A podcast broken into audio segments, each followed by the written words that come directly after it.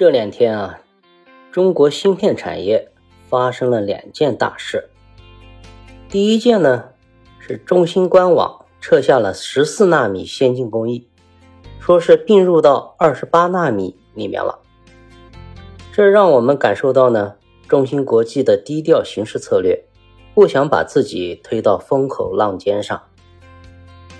第二件事呢，更是让人惊讶，OPPO 宣布。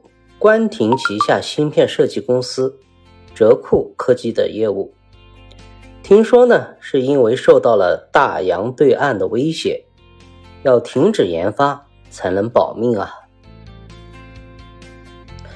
这些事情真是让人感觉到突破卡脖子技术是多么的刻不容缓。我们必须要在高端光刻机和高端光刻胶。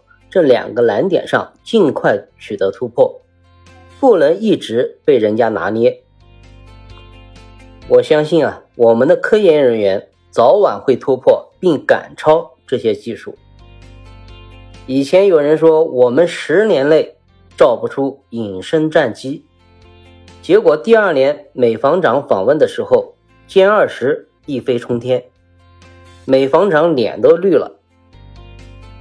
还有高端的发动机也突破了，实现量产。